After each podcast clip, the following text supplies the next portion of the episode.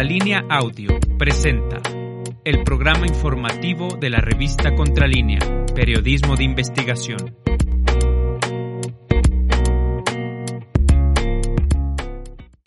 Buenos días, soy Nancy Flores y me da mucho gusto saludarlos. Este lunes 2 de mayo de 2022 estamos arrancando la semana con muchísima información. El día de ayer se conmemoró el Día Internacional del Trabajo con protestas en muchos, muchos países del mundo. Por supuesto, también hubo manifestaciones aquí en México, en varias ciudades, prácticamente en todo el país hubo manifestaciones para exigir derechos laborales y sobre todo para reivindicar esta lucha lucha, de los trabajadores y las trabajadoras que lleva pues ya muchísimo tiempo. Asimismo, el eh, pasado sábado se celebró el Día del Niño y la Niña y eh, bueno, eso nos recuerda que tenemos una deuda con los menores de edad en nuestro país. Importante todos los actos de conmemoración de ambas fechas y sobre todo este recuerdo, recordar que eh, estos sectores pues son vulnerables, tanto el de los trabajadores, las trabajadoras como también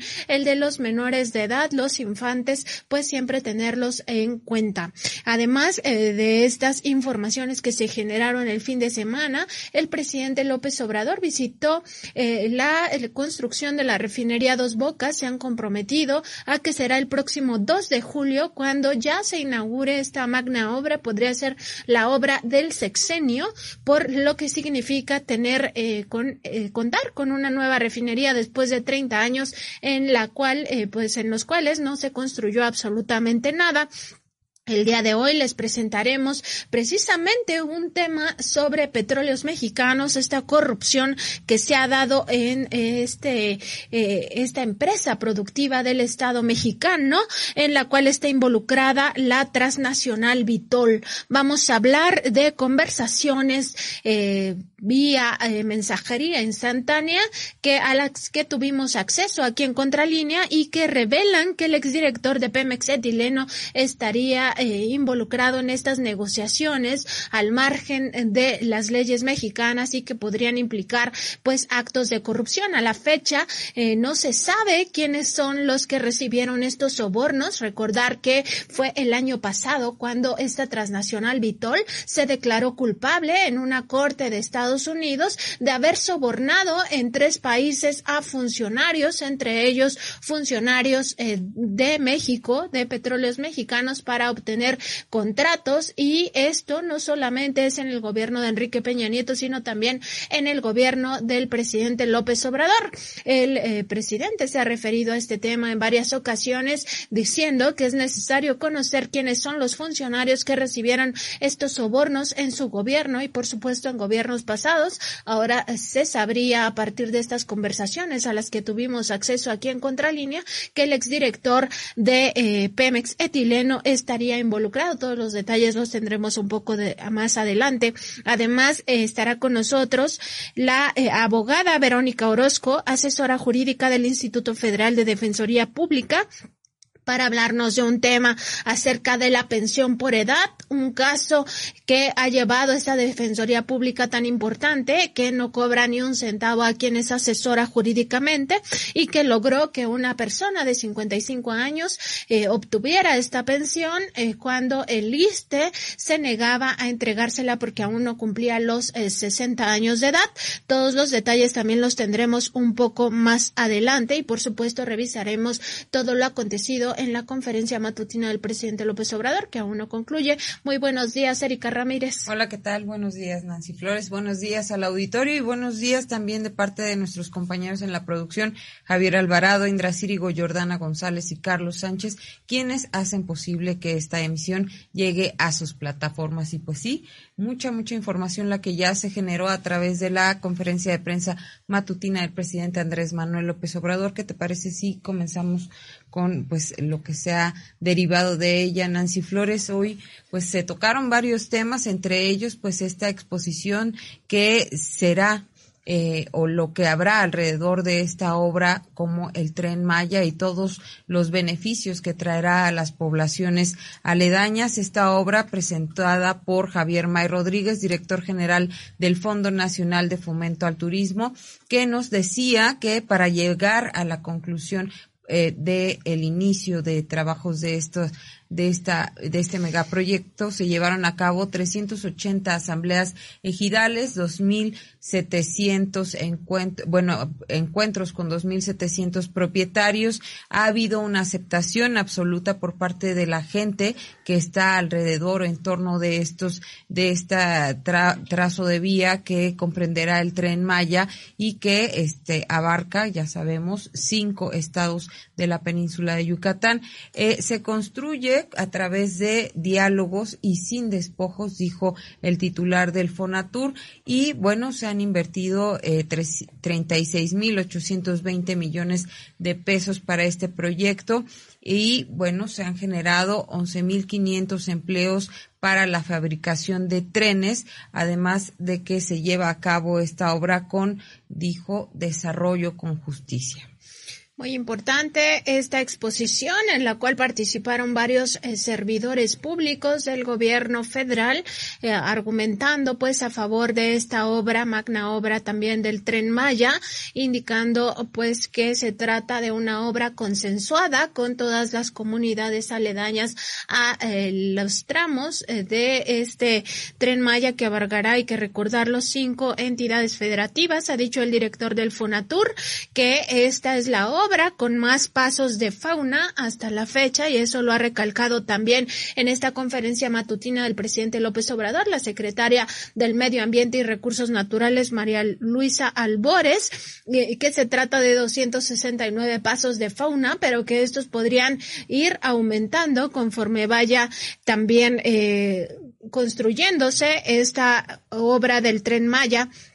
ha dicho también que muchas comunidades y muchos ejidatarios han cedido de forma, eh, pues, eh, digamos, de motu propio estos eh, predios para que pase la vía y ha destacado Javier May que más de 700 kilómetros son eléctricos, con lo cual también se contribuye al medio ambiente. Por su parte, la secretaria del Medio Ambiente, María Luisa Albores, ha dicho que se siembran árboles de forma masiva ha destacado, por ejemplo, que se están sembrando caobas y cedros, así como árboles frutales y maderables en toda esta región, no solo a partir de este gran programa que tiene el gobierno de México del Sembrando Vidas, sino incluso también a partir de otros eh, temas, de otros programas, sobre todo ha dicho en el caso de la CONAFOR, la Comisión Nacional Forestal,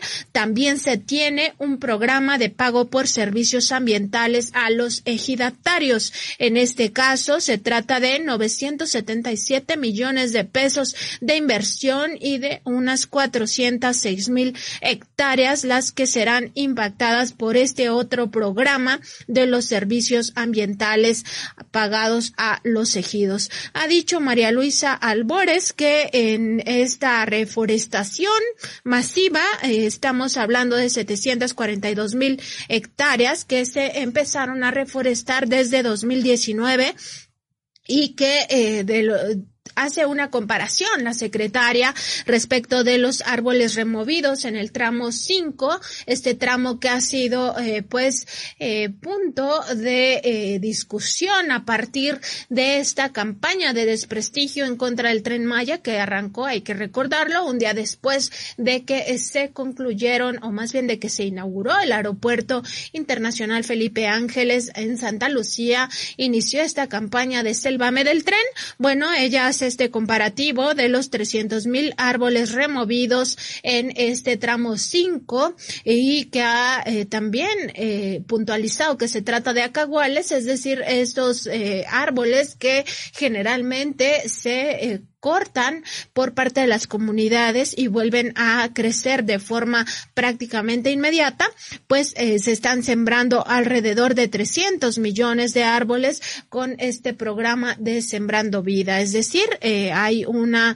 eh, pues sí, un comparativo importante de que es mucho más, muchísimo más lo que se siembra a partir de esto. También ha destacado la secretaria que en el tema de áreas naturales protegidas Hay 25 a lo largo de la ruta y a estas se suman otras tres que se están creando con eh, la propia construcción del tren Maya. Una de ellas, Calakmul 2, que se encuentra al lado de la ya de por sí área natural protegida de la biosfera Calakmul. Eh, además está el Parque Nacional del Jaguar, que se está creando en esta misma zona para eh, conservar a esta especie de felinos y por supuesto está el área natural que se llamará Nuevo Uxmal.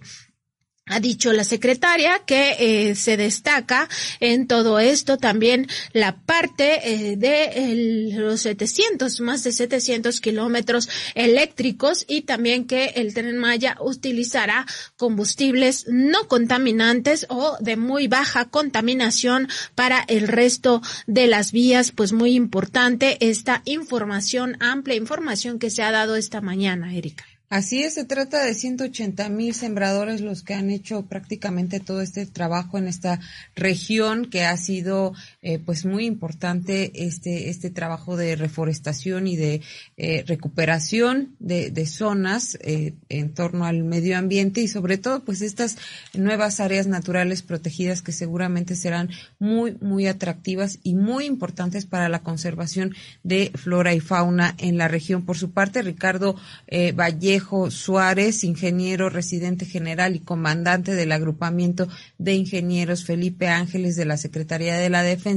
informó que, bueno, la defensa está a cargo de tres tramos eh, importantes en la construcción de este, de esta obra, que es el 5 Norte, que va de eh, Cancún a Playa del Carmen, el tramo 6 de Tulum a Chetumal y el tramo 7 de Escárcega a Bacalar. Además, pues llevan a cabo la construcción del Aeropuerto Internacional de Tulum, la remodelación del Aeropuerto Internacional de Chetumal y la construcción de infraestructura para el Aeropuerto Internacional de Palenque. Todos los eh, futuros activos que se lleven en estas obras, pues serán parte del Grupo Aeroportuario Ferroviario y de Servicios Auxiliares Olmeca Maya Mexica, esta empresa creada para que pues los fondos de todas las obras que se están que está llevando a cabo el ejército vayan se suministren en esta en esta empresa y sirva hay que recordarlo para que eh, los soldados que vayan a pensionarse en un futuro pues tengan eh, liquidez tengan el, el resguardo del dinero en esta en esta empresa y bueno además de que será una empresa importante ya es una empresa importante para pues eh, que se resguarde la economía de eh, los eh, militares en México. El aeropuerto, el aeropuerto de Tulum será un complejo edificado en un 1.200 hectáreas. Además, pues se constará de un aeropuerto internacional que constará del aeropuerto internacional, de una base militar, de un corredor eh, comercial y estará interconectado a la infraestructura del tren Maya. Así es, y bueno, en esta amplia exposición también el eh, militar, eh, justamente Gustavo Ricardo Vallejo Suárez, ingeniero residente general y comandante del agrupamiento de ingenieros Felipe Ángeles eh, de la Secretaría de la Defensa Nacional, recordó que todos estos trabajos se están llevando de la mano tanto con la Secretaría del Medio Ambiente y Recursos Naturales como con el Instituto Nacional de Antropología e Historia para ir recuperando el patrimonio y por supuesto también los elementos de eh, los servicios ambientales que se están retirando, pues todo se está recuperando y se está haciendo este trabajo conjunto para eh, tener una eh, un impacto menor en todas estas áreas. Y por supuesto en el caso de Lina el trabajo es conjunto porque hay que recordar que se han encontrado vestigios, vestigios prehispánicos en toda esta zona y es muy importante que las autoridades pues lo retomen. En el caso de los eh, aeropuertos, pues también esta parte muy relevante que ha dicho el eh, Gustavo Ricardo Vallejo Suárez, ingeniero residente general y comandante del agrupamiento de ingenieros Felipe Ángeles, pues ha dicho que eh, serán patrimonio de esta empresa, una empresa que nace como sociedad anónima de capital variable. Eso también llama la atención porque, bueno, eso eh, lo convierte en una empresa privada, aunque tendrá pues este origen público. Importante también darle seguimiento a todos los recursos recursos que maneje esta empresa con eh, destino a las pensiones de los militares retirados. Asimismo, se presentó el doctor Diego Prieto Hernández, él es eh, director general del Instituto Nacional de Antropología e Historia y ha comentado en esta conferencia matutina que se trata de el más importante proyecto de salvamento arqueológico en toda la región maya. Ha dicho que como parte de este gran proyecto, el proyecto, digamos, madre, el proyecto raíz que es el tren maya, se ha explorado una zona, la zona maya tan importante para nuestra cultura, este para nuestro conocimiento histórico, eh, pues eh, por primera vez se ha hecho este salvamento tan importante en materia arqueológica eh, a partir de estas obras y bueno, han acompañado prácticamente toda esta región eh, desde que comenzó la obra del tren Maya. Ha dicho que trabajan 292 especialistas en diferentes áreas eh, para este salvamento arqueológico y también se ha dado trabajo a alrededor de mil personas de todas estas zonas que coadyuvan a la recuperación del patrimonio prehispánico e histórico en todas estas regiones. Ha anunciado algo muy importante el doctor Prieto Hernández respecto de que eh, esto eh, se irá, todo este patrimonio se irá a varios museos comunitarios se crearán museos eh, comunitarios en todas estas regiones para eh, beneficio de las eh, sociedades de estos lugares. Ha dicho que pues hay bienes muebles que se han ya detectado en toda esta zona, alrededor de 3.200 bienes muebles cuyo destino será el museográfico, aunque también varios de ellos se destinarán a la investigación. Y más importante aún, se localizaron ya más de medio millón de tepalcates y algunos de ellos incluso con esta eh, lengua, lengua prehispánica, con estos jeroglíficos, etcétera. Y eh, pues todo esto servirá para la eh, recuperación de nuestra memoria y para el conocimiento del mundo maya. También ha dicho que se identificaron 835 elementos naturales y aquí es donde el INA trabaja de la mano con la Secretaría del Medio Ambiente y Recursos Naturales, pues se trata de cuevas y de cenotes y todo esto contribuye también a la recuperación del ambiente a partir de las labores que está haciendo directamente el INA estos 292 especialistas del Instituto Nacional de Antropología e Historia y también los más de mil trabajadores comunitarios que eh, pues tiene a bien eh, estar en esta misma coadyuvancia para recuperar la, el patrimonio de nuestra nación, sobre todo del mundo maya. Así es, interesantes las imágenes que veíamos en un video que proyectó, eh, se proyectó durante la presentación de Diego Prieto Hernández, donde pues nos da cuenta de todos estos vestigios arqueológicos que han ido encontrando y que están pues ya destinados a la conservación y a generar eh, estos museos comunitarios que sin duda serán un atractivo en este camino del tren Maya. Y bueno, además se encontraron 129 enterramientos humanos que eh, pues daban cuenta de personajes que quizá podrían ser importantes dentro de la cultura maya. Todo esto se está estudiando Nancy Flores y considero que va a generar mucho más conocimiento del que ya hay en torno a esta cultura tan importante para México. También en esta conferencia de prensa matutina del presidente Andrés Manuel López Obrador, pues se le preguntó sobre el proyecto de Internet del que ha hablado el primer mandatario para eh, pues conectar a toda la República Mexicana y el presidente dijo que se está avanzando, es un compromiso que se va a cumplir, pero que aceptó esta costando trabajo el cumplimiento de este compromiso debido a que no hay muchos avances tecnológicos en el mundo para buscar la conectividad, sobre todo en zonas más apartadas. No hay satélites para lograr esta comunicación por Internet. Ya se está haciendo la instalación de algunas antenas, pero todavía no se puede decir que ya se tiene esta conectividad en el país, que es, dijo, fundamental es una revolución que se tiene que lograr para que todas, todos los mexicanos estén, estemos comunicados a través de esta, eh, del, del, internet y bueno, estemos, eh, se está trabajando con todo para lograr este propósito. El, el, presidente hizo alusión a que cuando él sale de viaje, que es constantemente y está revisando pues lo que ocurre en las comunidades eh, también más apartadas del país, pues, pues se da cuenta que no todos los mexicanos tienen acceso a ello y por ello es tan importante que se logre esta conectividad en México.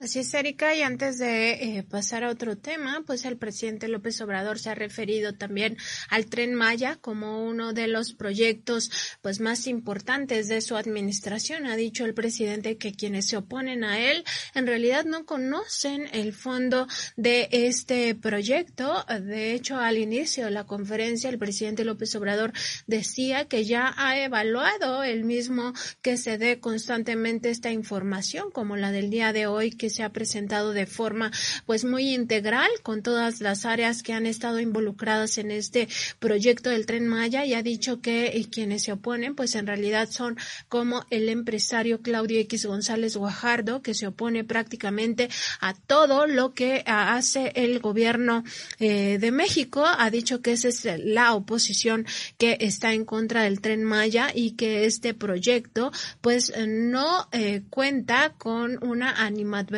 por parte de los pobladores, sino por el contrario, estos sí quieren que exista este tren Maya, no solo por eh, la parte turística que digamos detonaría eh, cierta, ciertos ingresos a las comunidades, sino también eh, sobre todo porque una parte, un trecho muy importante de este tren Maya serviría para que estas comunidades saquen sus mercancías. Y bueno, la secretaria María Luisa Albores le han preguntado sobre esta brecha del tramo 5, ha reiterado que solamente se trata de 300 eh, mil árboles y que son acoiguales los que se encuentran en esta zona que han sido removidos ah, para que pase la brecha del tren Maya y que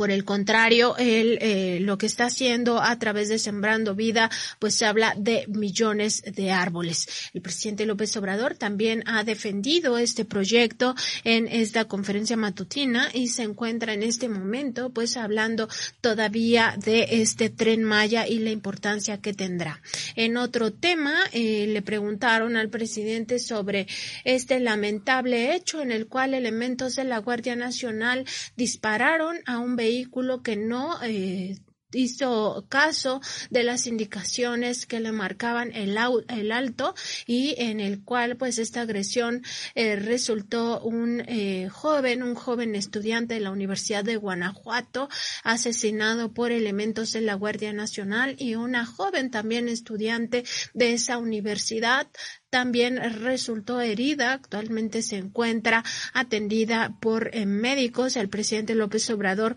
ha dicho que respecto de esta decisión de un juez el fin de semana pasado de liberar a uno de los eh, de los presuntos responsables a un elemento de la Guardia Nacional que estaría implicado, pues eh, se hicieron eh, análisis al arma y se ha determinado que sí eh, disparó, sin embargo se tenían dudas de si este era el elemento que había pues ejecutado o asesinado al joven estudiante y herido a la joven también. En estos hechos eh, dijo el presidente que eh, no habrá impunidad en este ni en todos los casos eh, similares que involucren a elementos de la Guardia Nacional. ha dicho que todos, todos los elementos que estuvieron en este retén, que estuvieron presentes a la hora de la agresión, deben de estar sujetos a la investigación y abiertos a colaborar con las autoridades para determinar eh, pues eh, quiénes son los responsables de lo del mismo. Ha dicho el presidente que la joven que se encuentra herida, joven estudiante, pues está siendo atendida médicamente y además eh, se tiene contacto ya con los familiares de ambas víctimas, una de ellas víctima mortal, muy lamentable este hecho. La diferencia, por supuesto, con el gobierno de Felipe Calderón, no podemos dejar de notarla. En el gobierno de Felipe Calderón, lo que hicieron con los estudiantes del TEC de Monterrey fue sembrarles armas una vez que eh, fueron ultimados por elementos eh, de la Secretaría de la Defensa Nacional en aquel momento se les sembraron armas para eh, tratar de inculparlos de que ellos eran eh, delincuentes y por eso habían sido repelidos en una agresión y eh, posteriormente se llamaron daños colaterales, este término que desposeía a las personas del derecho a la vida y que trataba de justificar, por supuesto, todas estas agresiones. En aquel momento recordemos que la Secretaría de Seguridad Pública estaba encabezada por Genaro García Luna, uno de los eh, principales, eh, digamos, cabecillas e incluso, pues, ya está prácticamente demostrado implicado en el narcotráfico a partir de los nexos que tenía con el cártel de Sinaloa. Ahora, ahora se está eh, viendo que los elementos, todos los elementos que participaron en esta agresión lamentable en contra de los dos jóvenes estudiantes, pues rindan cuentas y sobre todo ha dicho el presidente que no haya impunidad, por eso ha llamado a las autoridades a que hagan su trabajo y determinen quiénes son los responsables y actúen en consecuencia para que este caso no quede impune. Así es, Nancy Flores. Y bueno, también el presidente Andrés Manuel López Obrador ya anunció, bueno, ya reiteró que eh, a partir del 5 de mayo inicia su gira por Centroamérica y bueno, el propósito es llevar a cabo proyectos eh, en esta zona de, de, del continente que se unan las naciones para llevar eh, proyectos que contengan o que ayuden mejor dicho, a las poblaciones que viven en condiciones de pobreza. Hay que recordar que pues tanto El Salvador como eh, Honduras y Guatemala son de los eh, países centroamericanos más pobres y expulsores en consecuencia de migrantes también, pues son eh, países en donde la violencia ha orillado a las familias enteras a dejar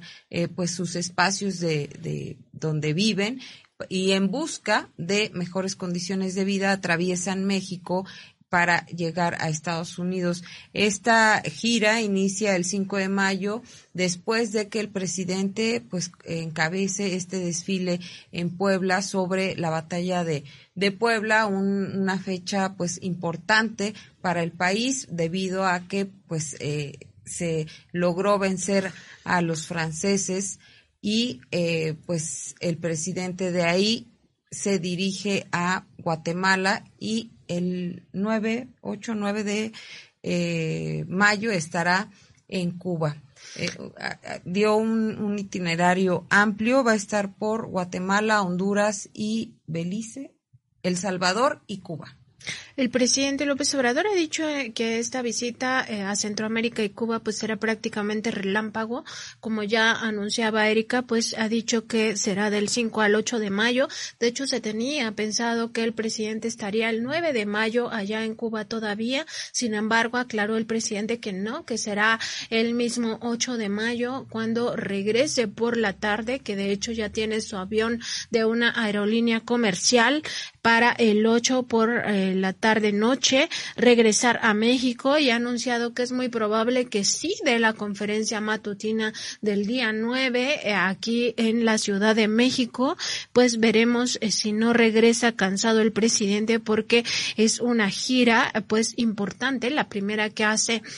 fuera de Estados Unidos. Recordar que el presidente solamente había visitado Estados Unidos en estos viajes al extranjero, contrario a lo que ocurría, por ejemplo, con Vicente Fox, con Felipe Calderón, con Enrique Peña Nieto, que se le pasaban más en el extranjero que en nuestro país. El presidente López Obrador ha privilegiado el trabajo en México y bueno, ha dicho que eh, precisamente el 5 de mayo estará presente en este desfile de Puebla, que es un acto histórico importantísimo, así lo ha calificado, y de ahí sale a su gira, como bien mencionabas, Erika, sale a esta gira donde va a estar primero en Guatemala con el presidente el mismo día 5 de mayo por la tarde, el 6 de mayo estará en El Salvador con el presidente de ese país en la mañana y por la tarde estará con eh, la primer ministra de Honduras, luego se trasladará a Belice y sale a Cuba prácticamente entre el 6 y 7 de mayo y regresa a México el 8 de mayo, pues una gira relámpago sin duda. Yo pienso que eh, por lo menos en el caso de los eh, reporteros, pues sí estarán algo cansados por este viaje. Recordar que eh, es por aire varios de los vuelos y otros eh, quizás serán por tierra por la cercanía entre algunos de estos de estas naciones. Ha dicho el presidente que lo acompañarán el secretario de Relaciones Exteriores Marcelo Ebrard Casaubón, así como el secretario de la Defensa Nacional Luis Crescencio Sandoval, el secretario de Marina, eh, este Rafael. Ojeda Durán y también estará presente su esposa Beatriz Gutiérrez, aunque ella se incorporará a esta gira un poco más adelante porque ha sido invitada a Washington para hablar con la esposa de Joe Biden acerca de eh, pues todo este tema de la batalla de Puebla. Al parecer ese es el tema que les ha interesado a eh, la Casa Blanca. Eh, no ha dado más detalles el presidente de esta reunión que sostendrá Beatriz Gutiérrez con la esposa de Joe Biden, pero bueno, ha dicho que eh, estará por allá unos de estos días, no, no refirió de qué fecha a qué fecha y eh, de ahí alcanzará al presidente López Obrador en esta gira, importante gira por Centroamérica. Así es, y bueno, ¿qué te parece si nos vamos con algunos saludos ya de eh, la audiencia que se está conectando con nosotros? León Mayorga, Sergio Ventura, Silvia Díaz, Cristina Zárate,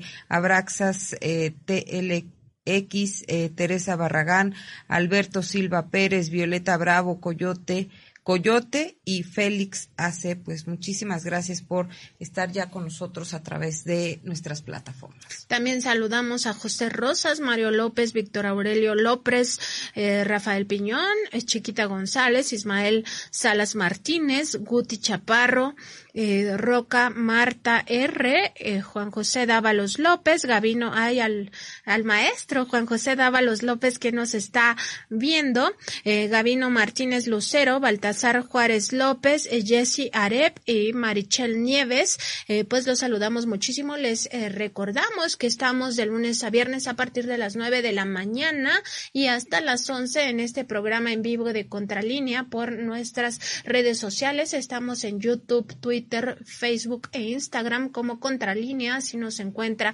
en estas redes y además estamos en Spotify, iBox y Apple Podcast como Contralínea Audio. Eh, ahí eh, nos eh, gustaría que se suscriban a todas nuestras redes sociales para ir creando una comunidad informativa mucho más grande en lo cual vayamos pues dando cuenta de estas informaciones relevantes para la sociedad mexicana. Así es, y en otra información, Nancy Flores, pues en el gobierno de la Cuarta Transformación no hay desarrollo sin los trabajadores, no hay obras ni progreso para el bienestar de México y de las naciones sin los trabajadores. Así lo indicó este primero de mayo el presidente Andrés Manuel López Obrador al conmemorar el Día Internacional del Trabajo, pues desde la obra de la refinería de Dos Bocas, quien también indicó que el corazón, el alma del desarrollo y el alma del desarrollo es el trabajo. Por eso, pues lanzó vivas a los trabajadores que ahí se encontraban, un acto emotivo que pudimos ver a través de pues las redes eh, sociales y que eh, quedó por si gustan eh, buscarlo en su canal de YouTube. El primer mandatario recordó que la clase trabajadora vivió en la marginación durante la larga noche del periodo neoliberal y asimismo anunció que será el próximo 2 de julio cuando sea inaugurada esta refinería de dos bocas en Paraíso, Tabasco, gracias a los esfuerzos de los trabajadores y de la Secretaría de Energía, eh, de la Secretaría de Energía. Y bueno, dijo, ya pronto se va a inaugurar esta obra, acaban se acaba de comprometer y es una mujer que tiene palabra, Rocío Nale, que vamos a inaugurar el 2 de julio, en dos meses, esta obra de la refinería de Dos Bocas. Vamos a ver los videos, un poco del video que se transmitió ayer, primero de mayo. No se piense que no les tomamos en cuenta. Ustedes son fundamentales en la construcción de esta obra, que es un ejemplo a nivel mundial porque no se haría una refinería en ningún lugar del mundo con nueve mil millones de dólares, ni en tres años y medio, ni con la calidad de esta refinería. Es un ejemplo. En este acto conmemorativo, el presidente López Obrador dijo eh, también que eh, Morena, Morena iba a barrer eh, prácticamente con todo en 2024. Se ha referido a las próximas elecciones y eso ha causado pues también diversas críticas por parte de los opositores, de los grupos opositores. Sin embargo, pues hasta este momento no han dado ninguna propuesta por parte de estos opositores. ¿Y qué te parece, Erika, si vamos con nuestro tema de la Defensoría Pública? Como cada lunes tendremos este espacio del Instituto Federal de la Defensoría Pública, donde hablaremos de casos relevantes para la vida nacional. En este eh, caso, el día de hoy les vamos a presentar eh, el caso de Leonor, una eh, señora de 55 años que había trabajado 17 años en la Universidad Nacional Autónoma de México y pues por cuestiones de edad ya no podía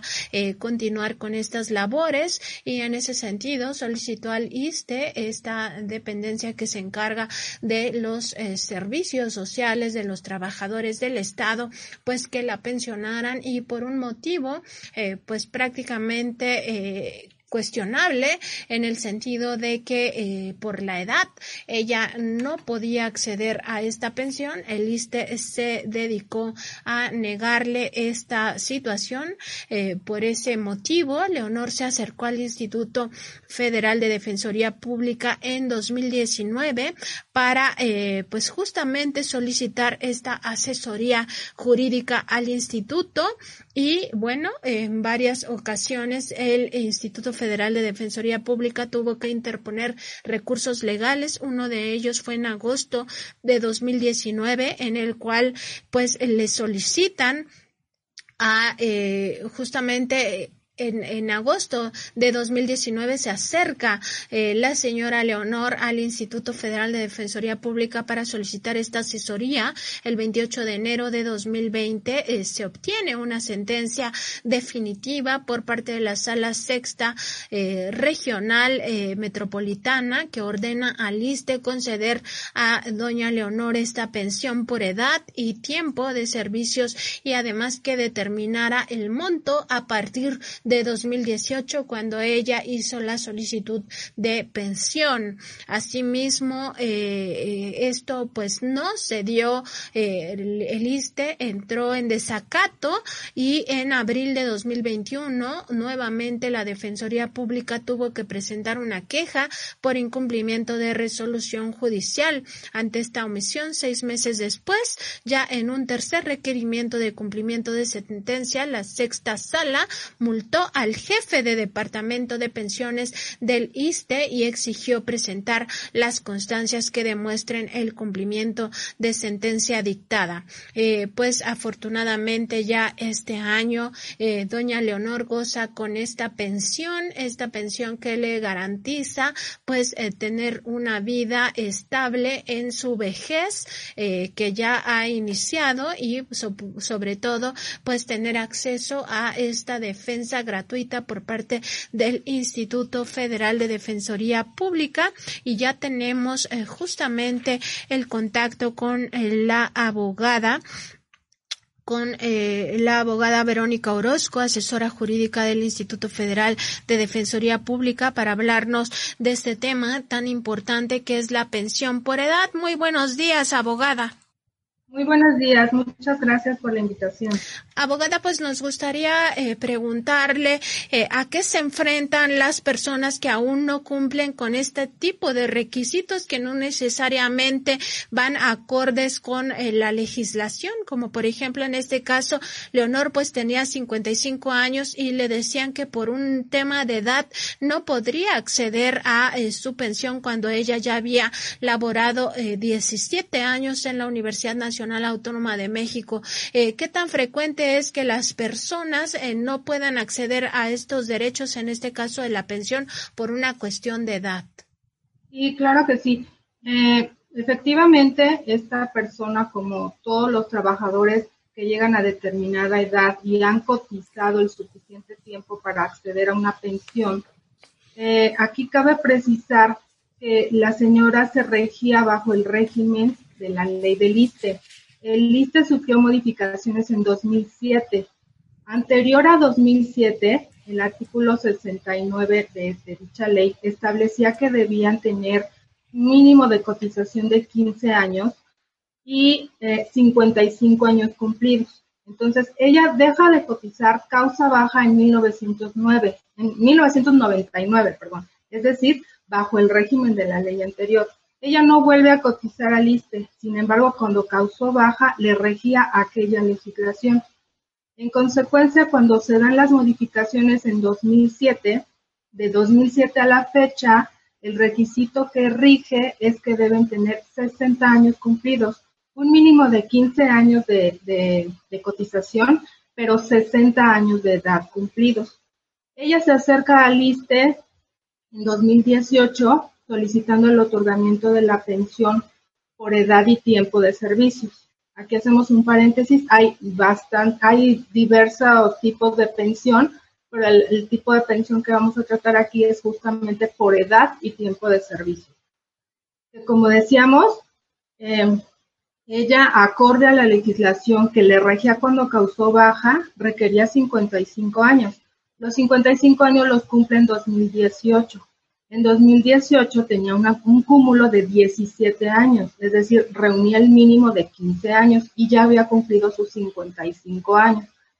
El ISTE le niega la pensión bajo el argumento de que la ley actual establece que no debe tener 55, sino 60. Entonces, bajo ese argumento, le niega la pensión. Acude con nosotros al Instituto Federal de Defensoría Pública interponemos como medio de defensa un juicio de nulidad o juicio contencioso administrativo, del cual conoce el Tribunal Federal de Justicia Administrativa.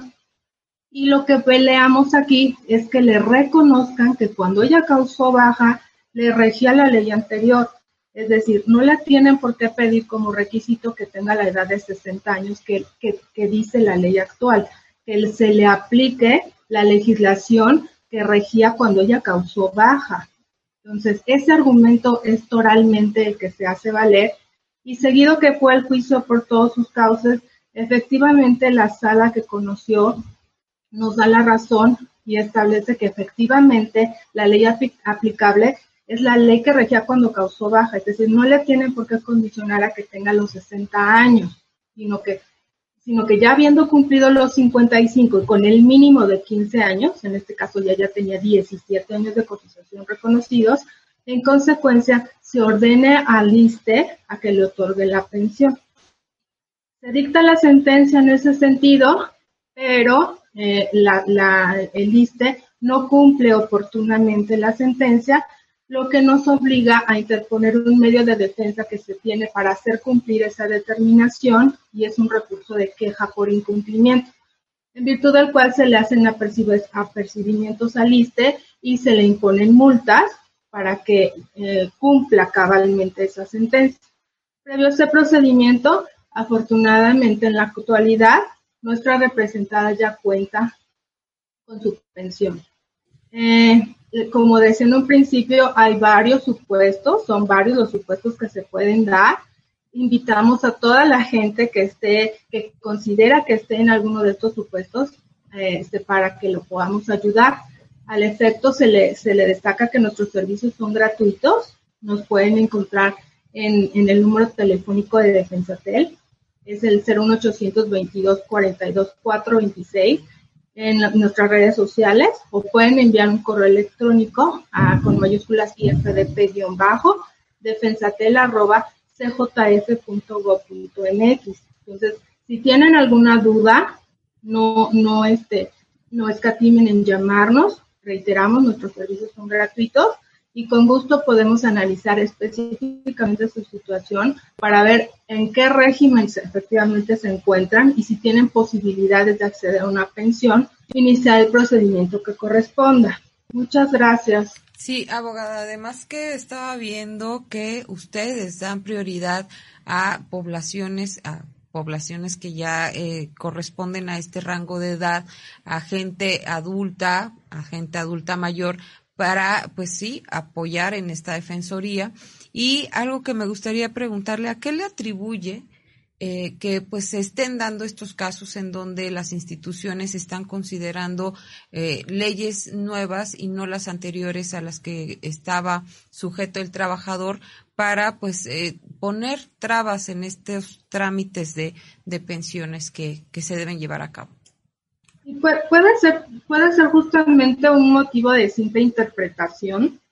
eh, como, esta, como eh, esta representada ya, ya había causado baja, no estaba activa, ahí tal vez es una cuestión de interpretación simplemente, hay que acudir ahorita bajo la ley, en la ley actual, a solicitar una pensión cuando el requisito indispensable es que sean 60 años cumplidos, pues con ese ese parámetro de interpretación niegan. Eh, otro ejemplo que les puedo citar es otro representado que de igual manera eh, lo condicionaron. Él fue a solicitar su pensión, lo condicionaron a que tuviera los 60 años y entonces vuelve a los 5 años, cuando tiene 60, vuelve a solicitar la pensión y efectivamente se la dan, pero por los 60 años. Entonces ahí lo que buscamos es eh, una situación análoga, pero, pero se busca el pago retroactivo. Es decir, él también causa baja en 2001, anterior a la, fecha en que entra la, actual. se hace la modificación en 2007, él causó baja en 2001. Entonces, le da, pero le dan la pensión hasta que cumple los 60 años. Ahí lo que buscamos fue, tenía su pensión. Él, cuando acude con nosotros, él ya tenía su pensión pero ahí lo que buscamos es el, pago retroactivo, es decir, que se le reconozca a partir de que cumplió los 55 años. Entonces,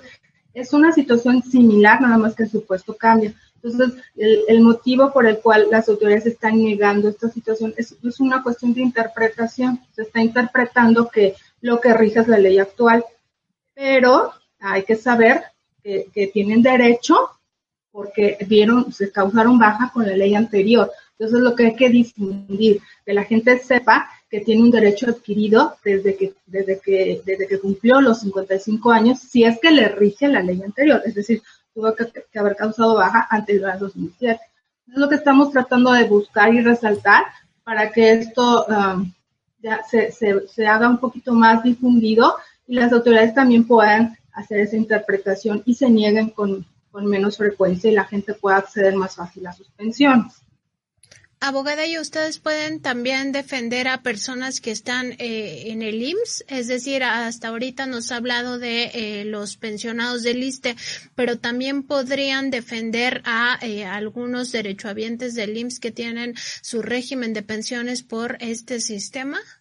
Sí, claro que sí. También podemos este, acceder a, las, bueno, a buscarlas en los organismos de pensiones por el IMSS Nada más que sí son diferentes los requisitos y diferentes los, los, supuestos. Habría que analizar el caso en particular para ver si efectivamente tienen derecho a él. En el caso del IMSS, eh, la legislación eh, que cambia aquí es la anterior a 1973 y de, 70, de, de 73 a, de, 73 a la fecha. Entonces, ahí, ahí los supuestos es diferente. Eh, tendríamos que analizar el caso en particular para ver si efectivamente se cumplen los requisitos, pero por supuesto que podemos analizarlo. Cualquier tipo de pensión, eh, no solamente también vemos las del INSS y la del ISTE, también las del ISFAM, los militares. Eh, podemos analizar el, supuesto que nos planteen y con gusto les explicamos a, a los representados si, este, si efectivamente cumplen con el requisito y si es así, interponer el medio de defensa que corresponda hasta lograr su, su otorgamiento. Sí se puede analizar, claro que sí. Ustedes ya han ubicado, abogada, algunos eh, supuestos que sean eh, reiterativos por parte de las autoridades, es decir, que eh, pues sean como el factor común que impide a los trabajadores acceder a su pensión de, de manera inmediata y que tengan que llevar a cabo pues estos trámites burocráticos y pues que con este factor común identificado la gente diga, ah, mira, esto es lo que está pasando, voy a, voy a ir al, instituto, a la defensoría, para que pues nos apoyen en, dar avance al trámite de pensión.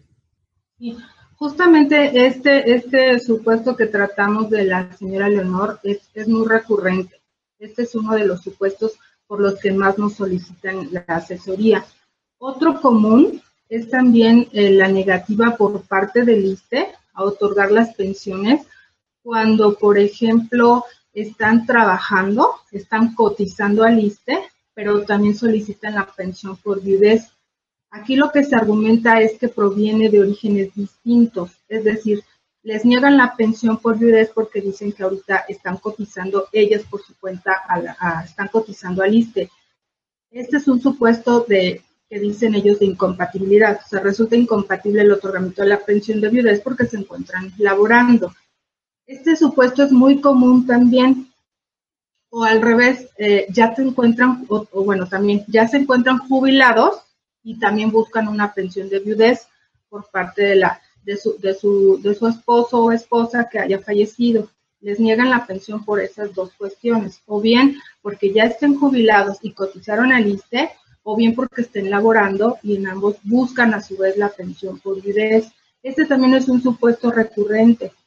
Eh, pues lo que buscamos es efectivamente hacerlo reiterativo y como decían ah, hace un momento, es una cuestión de mera interpretación, porque en este caso incompatibilidad lo niegan porque su reglamento establece eso, que son incompatibles. Lo que se ha hecho valer aquí es que el precepto que, establece esa situación resulta ser inconstitucional. Entonces, aquí el medio de defensa es un amparo indirecto precisamente al considerar que resulta inconstitucional ese, precepto de su reglamento. Entonces, como ellos están aplicando simplemente lo que les rige, nos vemos obligados a, promover el medio de defensa para que sea reconocido que el precepto es inconstitucional. Aquí la cuestión sería ver cómo se, se logra hacer la modificación a este reglamento, a este precepto, para que este, pueda la gente más acceder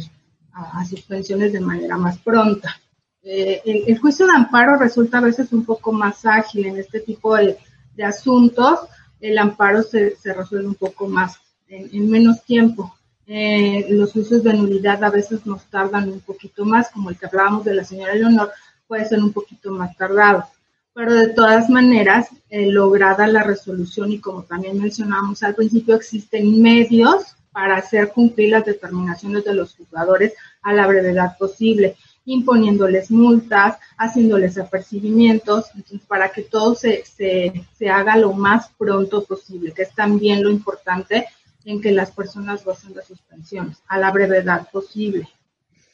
Abogada, entonces, eh, si alguna persona del, de la audiencia de Contralínea está eh, pues en alguna situación con su pensión, puede acercarse a ustedes y plantearles el caso y ustedes de manera individual pueden analizarlo para ayudarles sin importar eh, pues en qué régimen estén actualmente, es decir, si están antes de 2007 en el caso del ISTE o, o después. Y en el caso del IMSS lo mismo, si están por el régimen anterior o por el actual, eh, sin importar en qué supuesto están, eh, que se acerquen a ustedes y ustedes ya los asesoran de forma individual?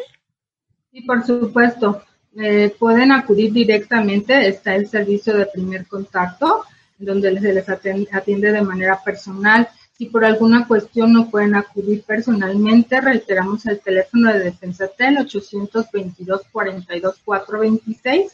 y con gusto se les se les asigna de inmediato a un asesor que primeramente les va a dar la, asesoría que corresponda, si es procedente, se interpone el medio de defensa que corresponda y se les da el servicio en la modalidad de representación. Pero por supuesto que tienen el, el acceso inmediato también a través de redes sociales y destacar sobre todo nuestros servicios son totalmente gratuitos,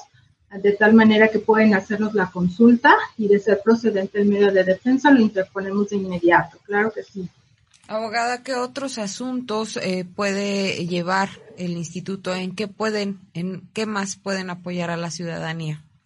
Vemos asuntos en materia eh, administrativa, fiscal, civil, federal. Llevamos muchos asuntos en materia eh, de pensiones justamente. Como les decía, habrá que determinar el medio de defensa. En ocasiones puede ser un juicio contencioso administrativo, en ocasiones puede ser un juicio de amparo, como les comentaba en el, caso de la incompatibilidad. Em, en, general, viéndose afectados por un acto de autoridad, cualquier situación sobre la que tengan alguna, algún cuestionamiento se pueden acercar a nosotros. Aún que no seamos nosotros competentes para ver sobre el asunto, eh, les canalizamos a la dependencia donde les puedan ser apoyados. Nosotros brindamos el servicio en las modalidades de orientación, asesoría y representación. La orientación es cuando no es de nuestra competencia, pero se les da un oficio de canalización a la dependencia donde se les pueda brindar, en su caso, la representación. También brindamos el servicio de asesoría cuando en el caso de em, que si es competencia nuestra, pero por alguna razón no podemos intervenir en ese momento, puede ser tal vez eh, un acto que todavía no le causa afectación, puede ser que eh, necesitemos que le sea notificado todavía alguna resolución que podamos atacar. Entonces, de momento damos el servicio en la modalidad de asesoría. O bien cuando lamentablemente se les estamos fuera de término para interponer el, el medio de defensa. Por ejemplo, para el caso del juicio de amparo, tenemos frente al acto de aplicación 15 días para promoverlo. Frente al juicio contencioso administrativo tenemos 30 días. Si, si, nos, si llega una persona con estos términos vencidos, eh, vemos la viabilidad de poder ayudarle de otra forma, pero de no ser posible, pues brindamos el servicio nada más en la modalidad de asesoría. Cuando todos los requisitos están reunidos, que sí está en término, tiene su documentación completa, o podemos, vemos la viabilidad de poderle ayudar, brindamos el servicio en la modalidad de representación. Ahí ya interponemos todos los medios de defensa y agotamos todas las instancias, desde, por ejemplo, en el, caso del juicio contencioso administrativo, como señalábamos en el asunto de la señora Leonor, se llevó el juicio contencioso administrativo y se agotaron todas las medidas que, se tenían que agotar para hacer cumplir esa determinación. Pues todas esas etapas incluye nuestro servicio de representación, agotar todos los medios de defensa hasta lograr el total y cabal cumplimiento a la sentencia correspondiente. Entonces, agotamos todas las etapas en, los procedimientos de, representación. En general, entonces, brindamos el servicio en, materia federal, todo lo que corresponda a, dependencias, amparos, en tipo de cuestiones de pensiones, en, este, reiteradamente también somos designados en asuntos este, de menores cuando hay intereses entre los progenitores de manera contraria. Somos designados representantes especiales de menores para este, cuidar, cuidar que la secuela del procedimiento no le afecte. Em, en general creo que pueden hacernos sus consultas y con gusto analizamos la situación en particular, determinamos si es viable la representación y en todo caso agotamos todos los medios de defensa. Pues muy importante para eh, nuestra audiencia conocer que eh, contamos con este Instituto Federal de Defensoría Pública, que sus servicios son gratuitos y que además están dispuestos a analizar cualquier caso y en, su momento determinar si puede ser una orientación, una asesoría o una representación, dependiendo de si tienen o no competencia. Abogada Verónica Orozco, asesora jurídica del Instituto Federal de Defensoría Pública, eh, que nos habló de este tema de la pensión por edad y además de todos los temas que abordan ahí en la Defensoría Pública. Le agradecemos mucho por este contacto. Muy buenos días. Al contrario, muchísimas gracias. Buen día. Pues ahí está este tema tan importante de las pensiones. Nos ha dicho la abogada Verónica Orozco que pueden eh, revisar cualquier tipo de eh, anomalía en las pensiones, tanto del ISTE como del IMSS. Entonces, si alguien de nuestra audiencia tiene algún problema con su pensión o conoce a alguien con algún problema y que necesite una asesoría jurídica a un abogado, a una abogada que no le cueste recursos, que no signifique pues eh, tener que desembolsar parte de lo poco que se tiene, pues ahí está el Instituto de la Defensoría Pública para atender este y todos los temas. Muy importante también lo que nos decía al final la abogada en el caso de los niños, donde sus padres están enfrentando un proceso de divorcio. El Instituto Federal de la Defensoría Pública puede entrar en defensa de los menores de edad cuando están corriendo algún tipo de riesgo y para evitar que eh, pues estén sujetos a todos estos procesos que de por sí son difíciles al interior de las familias,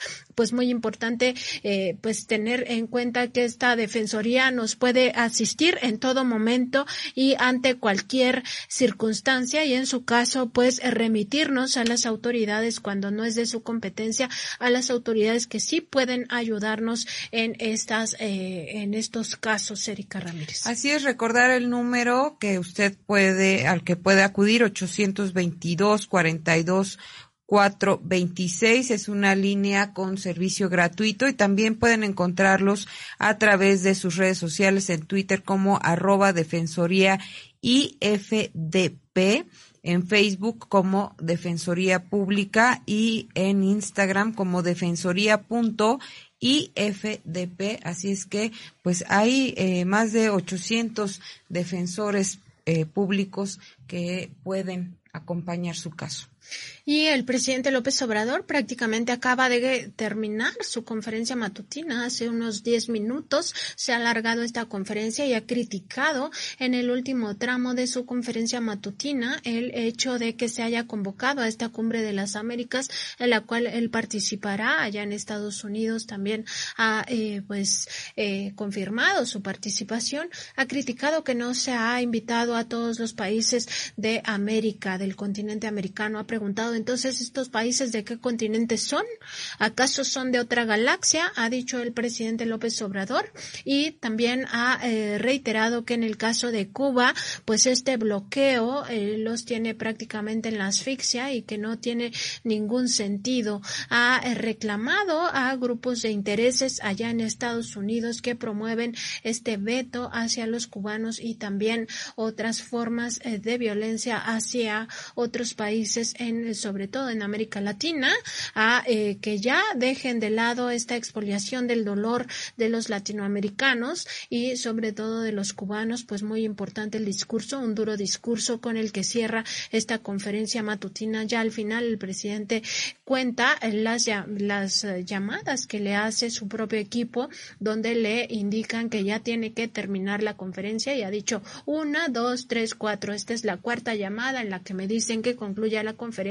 y se ha ido el presidente López Obrador hasta la cuarta llamada, ya pasadas las 9.50, es decir, estuvo bastante tiempo, yo creo una de las conferencias más largas que ha tenido en, eh, a lo largo de estas conferencias matutinas. Sí, yo creo que incluso ha llegado hasta las 10 de la mañana, pero es que los temas son realmente importantes y bueno, para la audiencia y para todos los mexicanos que estamos atentos a estas conferencias de prensa, pues todavía más, eh, por supuesto que los discursos de, reivindicación, de, dignidad, pues también eh, enaltecen mucho este trabajo que está haciendo el presidente López Obrador, sobre todo porque, bueno, pues como ya lo comentabas, Nancy, eh, Cuba ha sido uno de los países más castigados por el este embargo económico que se tiene hacia la isla y han sido años, años de asfixia económica. Afortunadamente, pues el pueblo se mantiene digno, no eh,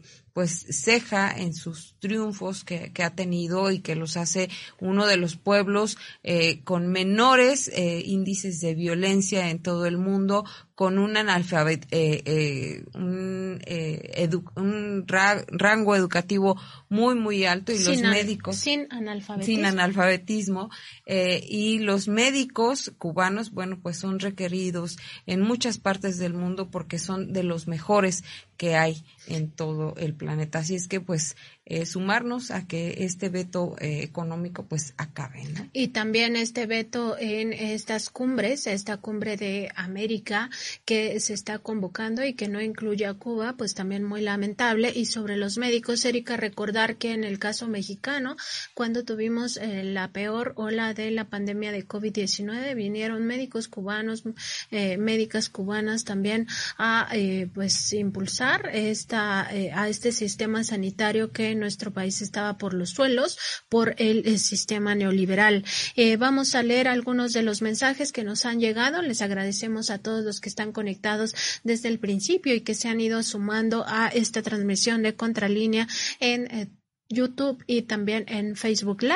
Eh, nos dice Gio RD, buenos días amigos de Contralínea. Aquí en el estado de Puebla, los maestros que pertenecen al ISTEP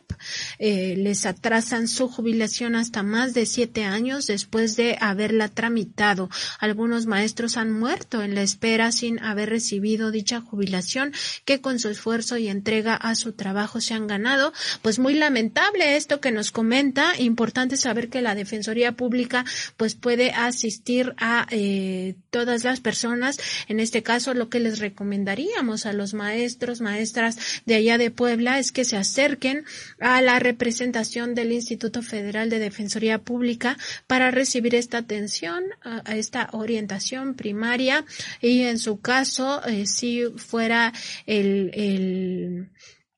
digamos, el tema, eh, que si ellos tuvieran algún tipo de eh, vinculación, pues eh, los puedan representar y con ello, pues, de alguna manera agilizar estos trámites sin que tengan que gastar en abogados. Eso es muy importante. Así es, Leticia Lagunes, pues agradece la información que se brindó de la Defensoría Pública y dice que es importante porque en el ISTE e IMSS a veces son abusivos como si el personal que atiende fuera a poner de su bolsa para el pago. Pues así es, por eso también se le preguntaba sobre estas trabas burocráticas que pues en muchas ocasiones eh, nos encontramos eh, en las instituciones aunque eh, pues el régimen haya cambiado hay todavía este burocratismo lento y como dice el presidente es un elefante reumático que todavía apenas apenas está comenzando a mover y en el caso de Leonor recordar que pues sí justamente como lo menciona Leticia Lagunes eh, pues justamente eh, los eh, propios directivos del ISTE se negaban a cumplir ya con sentencias dictadas para que le fuera otorgada esta pensión y esto pues fue retrasando poco a poco y es hasta este año cuando ella ya tuvo acceso a su pensión. Importante revisar pues que todos estos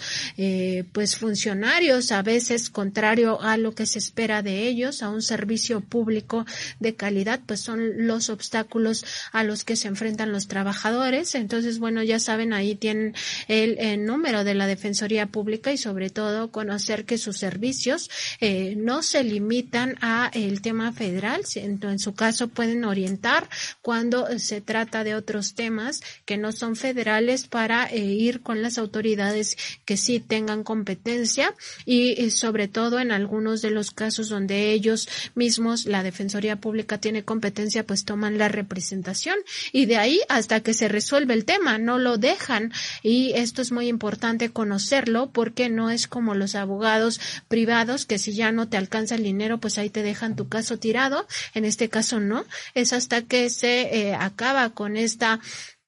pues violación a los derechos de las personas cuando ya eh, ellos dan por concluidos los casos. Erika, pues ¿qué te parece si pasamos ya a nuestro tema principal eh, de este día, recordando que en el caso de Vitol, esta compañía internacional muy importante, la segunda más importante a nivel mundial en el eh, tema del transporte de hidrocarburos, Vitol se declaró el año pasado en Estados Unidos, precisamente en enero de 2021, se declaró culpable en una corte de Estados Unidos de haber pagado al menos 10 millones de dólares en eh, sobornos a funcionarios de Brasil, México y Ecuador para asegurarse información privilegiada y además amañarse en la concesión de contratos con las empresas energéticas estatales de estos tres países. En el caso mexicano se trata de petróleos mexicanos y se dijo en su momento que era unos casos que abarcaban eh, de 2017 a 2020, es decir, ya con el gobierno del presidente Andrés Manuel López Obrador. En este caso, la revista Contralínea tuvo acceso a conversaciones eh, por mensajería instantánea y de hecho al expediente de Vitol, en donde se da cuenta que estas conversaciones por WhatsApp eh, habrían eh, tenido acuerdos entre quien fuera director general de Pemex Etileno, una de las subsidiarias, importante subsidiaria de petróleos mexicanos, eh, de junio de 2016 a diciembre de 2018. Se trata de Luis Rafael Montanaro Sánchez, quien estuvo al frente de esta subsidiaria Pemex etileno y estas conversaciones las sostuvo directamente con el apoderado legal de Vitol y responsable directo de negociar esos sobornos de acuerdo con lo que se fue informando del caso estadounidense que se armó y en el cual esta empresa pues eh, aceptó haber pagado alrededor de 10 millones, al menos 10 millones de dólares en sobornos. Y eh, fue esta persona, Javier Alejandro Aguilar Morales, quien eh, se responsabilizó directamente de este pago de eh, sobornos, de haber negociado estos sobornos en algunos casos y en este que nos compete, pues con petróleos mexicanos. Estas pruebas ya forman parte de las investigaciones que se siguen en la Fiscalía General de la República luego eh, de eh, que esta transnacional pues se declarara culpable ante una corte de Estados Unidos que habían sobornado a funcionarios entre ellos de la petrolera mexicana sin revelar hasta la fecha eh, de quién se trata, Erika. Así es, este apoderado de Vitor fue el encargado de negociar estos 10 eh, millones de dólares a los funcionarios de petróleos mexicanos. En eh, Pemex México, 400 mil dólares. Petroecuador,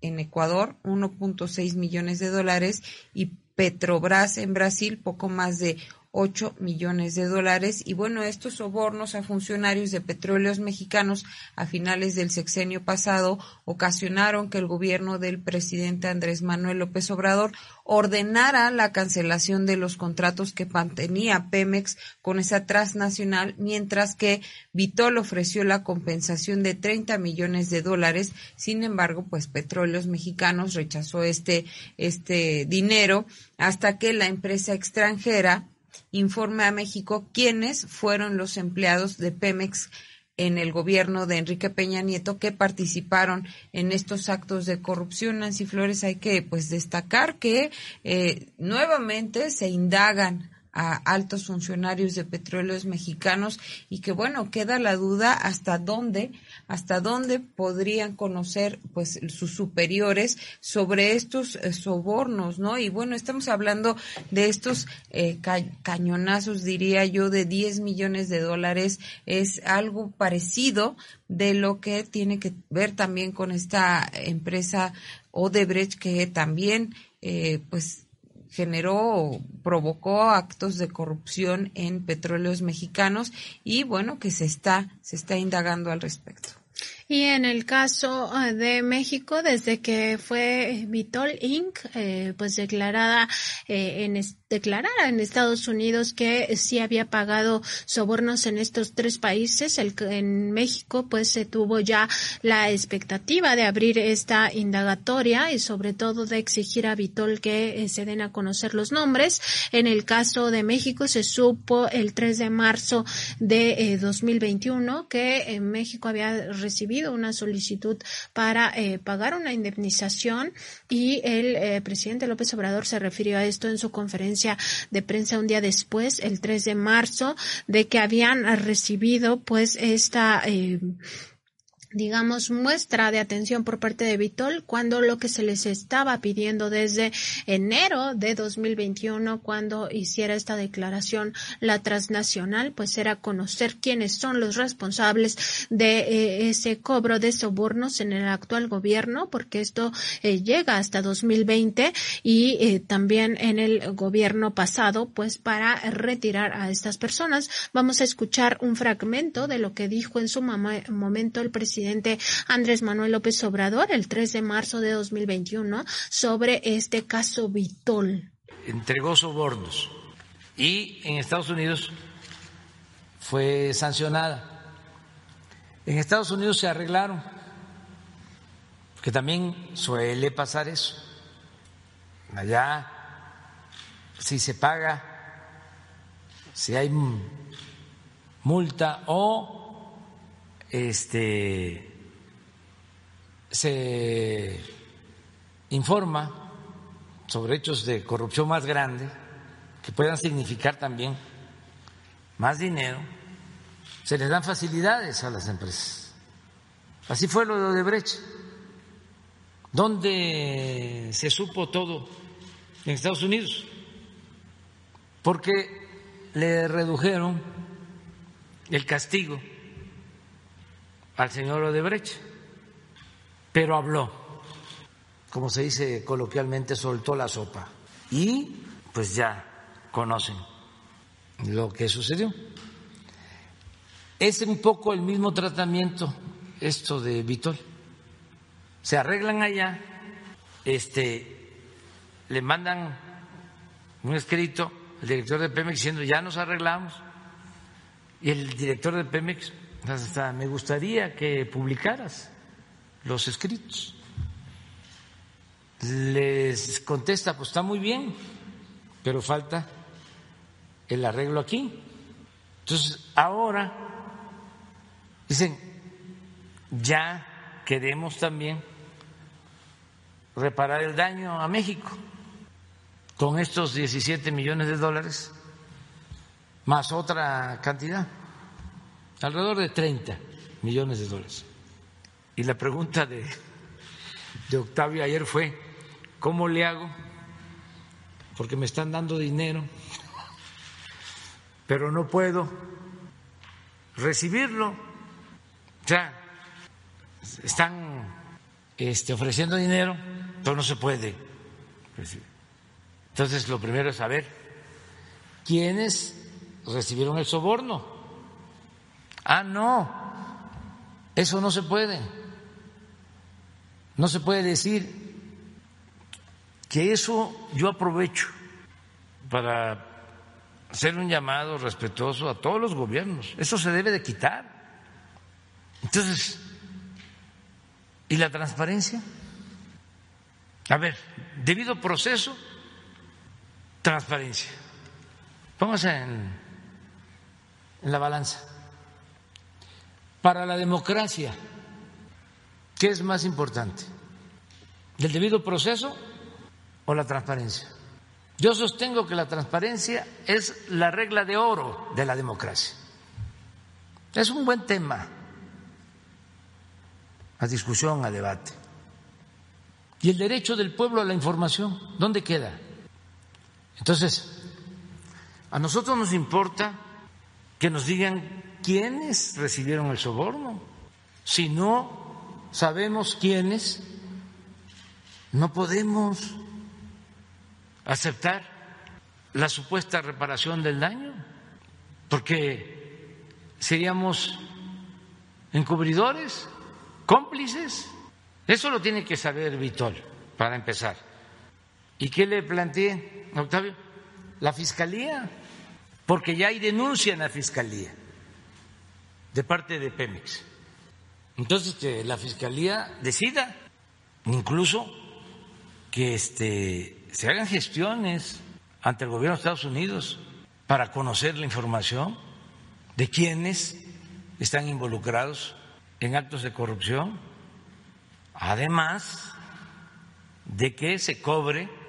por el daño que ocasionaron.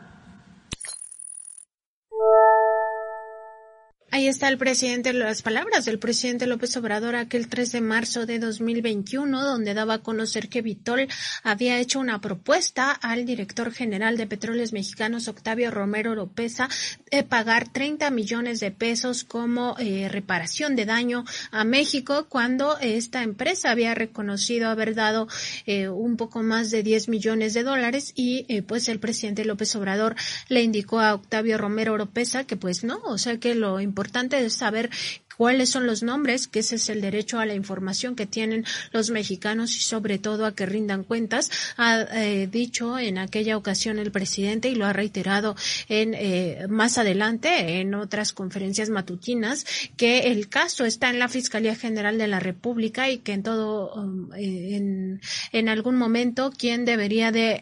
obtener esa reparación de daños sería la Fiscalía General de la República para después entregar este dinero a esta institución conocida ahora como devolverle al pueblo lo robado. Y en ese sentido pues eh, el acceso que tuvo Contralínea esta investigación del periodista Miguel Vadillo a eh, los expedientes de Vitol pues dan cuenta entre otras cosas que eh, estas investigaciones llegan al exdirector general de Pemex Etileno Luis Rael Luis Rafael Montanaro Sánchez quien habría negociado y mantenía reuniones con representantes y dueños de Vitol, principalmente con el apoderado legal Javier Alejandro Aguilar Morales, quien está confeso de ser el responsable de pagar estos sobornos. Prueba de ello han sido los mensajes vía WhatsApp y también por eh, vía de correos electrónicos que se enviaron entre Montanaro Sánchez y Aguilar Morales. Montanaro es el exdirector de Pemex Etileno y Aguilar Morales, el eh, representante de Vitol, entre julio de 2017 y mayo de 2018, en donde se revelan negociaciones que hacían y que incluían invitaciones al director de Pemex etileno para viajar a Houston y sostener ahí reuniones presenciales con los principales directivos y dueños de Vitol para ponerse de acuerdo eh, respecto de las transacciones comerciales. Así es, Nancy. Bueno, algunos de los mensajes o parte de esta comunicación que había entre el negociador eh, de Vitol y el director de Petróleos Mexicanos, el director de eh, Tileno, de Rafael Montanero, pues lo pueden encontrar a través de nuestra página www.contralinea.com.mx y qué te parece si leemos un poco de lo que vienen estos mensajes. El primer mensaje dice eh, de Javier Aguilar Morales que fue enviado el 25 de julio de 2017 a las 9.01 dice, estimado Rafael Montanaro, ¿cómo estás? Espero que todo vaya bien. Te contacto para ver la posibilidad de que vengas a Houston a visitarnos. Jim Tesh, eh, CEO de Enterprise, Mike Loya, presidente de Vitol, y David Borders, eh, CEO de Navigator, quieren recibirte acá en Houston para platicar el tema del suministro de C2, etano, dos átomos de carbono que hemos venido trabajando con tu gente. Ellos están poniendo que nos visites el 14, 16 o 17 de agosto de 2017, sujeto a que tu agenda así lo permita o que nos propongas fechas. Quedamos en espera de tus indicaciones. Recibe un saludo, Javier. En un segundo mensaje, esta vez de Montanaro Sánchez eh, Luis Rafael, eh, del 25 de eh, julio de 2017 a las 9.35, que se denominó Proyecto C2 y que se destinó a Javier Aguilar Morales, es decir, a este ejecutivo de Vitol que aceptó haber dado los sobornos directamente él o de haberlos negociado a los funcionarios de estos tres países, pues él le contesta el entonces todavía director de Pemex Etileno. Muy probablemente lo hagamos, necesitamos ya empezar a cerrar el asunto. Estoy fuera, esta semana te confirmo, la semana entrante. Saludos. Así es, un tercer eh, mensaje de Javier Aguilar del 3 de agosto, de 2017 a las 12.25 dice, eh, estimado Javier, eh, Rafael, ¿cómo estás? Me andan aquí preguntando cómo va lo de la propuesta de visitarnos esto a Houston, lo que veíamos en el primer mensaje, cómo, cómo versa entre tu agenda y la de los tres CEOs. Tenemos que ir irnos coordinando. Avísame si quieres tener una conferencia telefónica para platicarlo de tu visita. Saludos, Javier. En un cuarto mensaje, Montanaro eh, Sánchez le responde a Javier Aguilar y también manda una copia a José Manuel Miller Suárez y también se denomina Proyecto C2 este mensaje. Dice, José Manuel anda de vacaciones y él lo está coordinando. El lunes ya está de regreso. Saludos. En un quinto mensaje de Javier Aguilar, el 8 de agosto de 2017 a las 9 de la mañana, eh, escrito para Montanaro Sánchez, dice, eh, denominado Proyecto C2, hola. Estoy hoy y mañana en el DF. Si es necesario, podría pasar a verlos entre 5 y 7 pm hoy o mañana antes del almuerzo. Avísenme si me pueden recibir. Saludos, Javier. En un sexto mensaje, eh, nuevamente de Javier Aguilar, del 9 eh, de eh, mayo de 2018 a las 7.40 de la noche, dice, estimados, me permito escribirles para que discutamos la situación de la tercera y última entrega del contrato de etano que tenemos por el momento. Es de mi entender que no desean recibir este último cargamento de etano. El proceso de contratación y términos de PPI han sido a veces un poco confusos y francamente muy distintos a los términos de un contrato típico de suministro de molécula. Vitol ha hecho todo lo posible por ayudar en este proyecto a Pemex etileno y creo que eso se ha visto tanto en la operación como en los términos económicos. El hecho de que no me puedan recibir la última carga de etano genera una pérdida para Vitol de dos millones de dólares o más. Esto es el take or pay eh, que hay que pagar a la terminal y el costo del barco eh, que está charteado bajo cierto tiempo en específico. Les ruego revisen la situación y puedan recibir la última entrega de Tano. Sin más por el momento, quedo en espera de sus noticias. Saludos, Javier Aguilar. En un séptimo mensaje, Javier Aguilar del 10 de mayo de 2018 a las 7.17 dice, estimado Rafael, disculpa la molestia, pero solo checando si tienen alguna noticia sobre esta situación. Aprovecho para decirles que de nuestra parte estamos dispuestos a hacer todo lo posible para minimizar este impacto. Podríamos descargar parcialmente el cargamento y esperar hasta que tengan espacio para descargar el balance. O si de plano hay que esperar para descargar todo el cargamento, no hay problema. Podríamos esperar. Todo ese costo de demora sería a cargo nuestro. Solo indíquenme cuándo estarían en posición de recibir el cargamento. Quedo en espera de sus indicaciones. Saludos, Javier. Y eh, ya en un octavo mensaje, esta vez contesta el entonces director de Pemex Etileno, Montanaro Sánchez, el viernes 11 de mayo de 2018 a las 7.23 de la tarde. Y el destinatario no solo es Javier Aguilar, sino también José Manuel Miller Suárez, Carlos Espinosa, Enrique Corral, Daniel Villarreal, Jorge. Eh, lo denominan tercera entrega de Tano y es una respuesta a lo que venían diciendo. Dice, tengo entendido que Daniel Villarreal lo está viendo contigo. Saludos. Es decir, ya estaban desatorando este tema que tanto les complicaba la vida a los de Vitol y que decían que les causaría una pérdida de dos millones de eh, dólares o un poco más porque Pemex etileno estaba rechazando ese tercer cargamento y en ese sentido eh, Vitol estaba negociando que sí lo aceptaran, incluso a costa, decía, de algunas ganancias de la propia transnacional.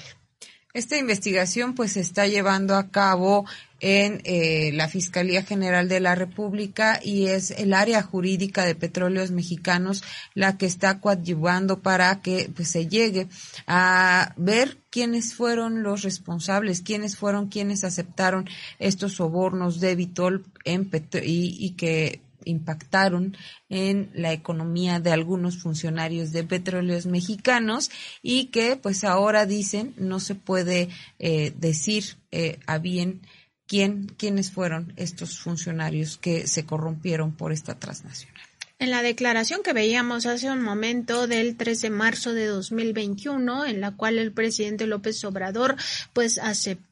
que eh, Vitol había eh, ya eh, dado este monto de los 30 millones para reparar el daño a México, pero a cambio de guardarse las identidades de los funcionarios que había sobornado, pues el presidente López Obrador también daba cuenta de esta necesidad de que en esta investigación de la Fiscalía General de la República también coadyuvara a Estados Unidos y, y las autoridades de aquel país que habían tenido acceso a este tipo tipo de datos, incluso hacía un llamado a la comunidad internacional a ya terminar con esta clase de conceptos como el debido proceso, por el cual no eh, facilitan información a otros gobiernos que eh, van investigando estos temas. Y en este caso, pues esta investigación sobre corrupción en contra de la empresa holandesa Vitol también se llevaba a cabo en una corte de Nueva York, en donde la empresa alcanzó en diciembre de 2020 un acuerdo con las autoridades eh, estadounidenses luego de confesar estos crímenes, eh, pagar una multa de 163 millones de dólares en aquella conferencia del 3 de marzo que ya recordábamos aquí hace unos minutos. El presidente López Obrador dijo, pues así acuerdan en Estados Unidos, pero eso no significa que en el caso mexicano también se va a solventar con un pago de una indemnización, en este caso un pago por reparación de daño. El presidente López Obrador ah, rechazó esta posibilidad, ha dicho que pues primero se debe saber quiénes son los sobornados y en este caso pues queda claro que uno de los gestores que parecía gestor de Vitol en al interior de Pemex pues era precisamente el director de esta subsidiaria Pemex Etileno. Así es, y ahora, bueno, hasta ahora el nombre de los funcionarios públicos mexicanos involucrados en esta en estos actos de corrupción no ha sido revelado tampoco el monto que pagó Pemex por las facturas falsas. Sin embargo pues en los expedientes aparece el nombre de quien fuera director de Pemex etileno eh, Luis Rafael Montanaro Sánchez, un petrolero oriundo de Coatzacoalcos, Veracruz, y quien podría ser citado por la Fiscalía General de la República para que aclare su participación en las negociaciones fraudulentas con Vitol. En las investigaciones ministeriales se explica que la carpeta de investigación se incluye tres expedientes en donde confirman que la transnacional Vitol entregó sobornos a funcionarios de Pemex para asegurar ventajas y negocios relacionados con la compra y venta de derivados del petróleo. La investigación en México que lleva a cabo la Fiscalía especializada en combate a la corrupción precisa que por medio de agentes oficiales, representantes, trabajadores y consultores que operaban de manera grupal para sobornar a funcionarios, exfuncionarios públicos dentro de las administraciones de Enrique Peña Nieto y Andrés Manuel López Obrador dentro de petróleos mexicanos, obteniendo contratos y licitaciones en México, Nancy. Y bueno, creo que esto habla un poco de, de este enquistamiento que había de administraciones anteriores en esta nueva administración. Hay que recordar que pues incluso se han tenido que mover o remover de sus cargos a varios funcionarios públicos que eh, pues traían esas influencias, o por decirlo así, esas viejas malas mañas que pues eh, pretendían que continuara en esta administración, pero vemos que pues pues no, ya hay investigaciones al respecto y esperamos que se llegue se lleguen a dar los nombres de quienes aceptaron estos actos de corrupción con Vitol. En Pemex Etileno eh, se eh, pagaban facturas apócrifas, así lo ha determinado esta investigación de la Fiscalía General de la República e incluso en declaraciones de los directivos de Bitol, estos confesaron que utilizaron a un ciudadano de Curazao para pagar facturas falsas hechas en México a nombre de las empresas vinculadas con funcionarios que se quedaron con el dinero, mientras que Javier Alejandro Aguilar firmaba como apoderado legal de Bitol en Pemex, eh, en México con Pemex. Pues sí, todas estas investigaciones llevan a eh, revisar varios temas, no solo el pago de sobornos, el destino de estos recursos, sino también el uso de facturas apócrifas en nuestro país y eh, pues se ha reconocido, entre otras cosas, que Vitol eh, tenía estas malas prácticas en el caso mexicano y por supuesto la exigencia sigue siendo de México, pues que presenten los nombres de los funcionarios que han eh, intervenido en estos sobornos. Tenemos una declaración del mismo 3 de marzo de 2021 del eh, director general de Petróleos Mexicanos, Octavio Romero Oropesa, en la cual se refiere a este eh, pues supuesto pago de indemnización, esta propuesta que le hizo el 2 de marzo, un día antes de esta conferencia matutina, eh, las autoridades de Vitol para resarcir el daño y con ello cerrar la carpeta de investigación, hecho que por supuesto no aceptaron el gobierno de Andrés Manuel López Obrador. Vamos a escuchar estas palabras de Octavio Romero. Sí. Bueno, en el caso de la empresa Vitol, hace algunas semanas, pocos meses ya, dos meses, algo así, eh, se dio a conocer en Estados Unidos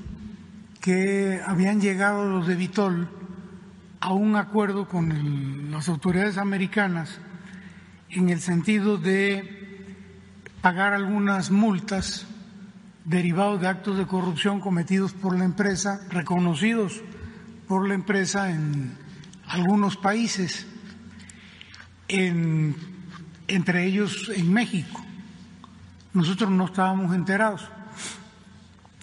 Después de que Vitol liquidó esas cantidades millonarias en dólares, eh, nos mandó una carta a nosotros, a la dirección de Pemex, pues congratulándose e informándonos de que ya había resuelto el problema que tenía en Estados Unidos, que había pagado la multa. Nosotros le respondimos al director de Vitol que nos daba gusto que ya hubiesen resuelto el problema con las autoridades americanas, pero que lo que no nos daba gusto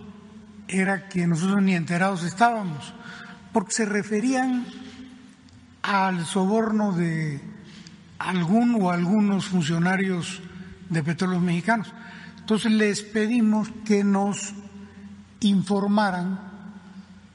qué funcionario y por qué concepto se había generado ese soborno.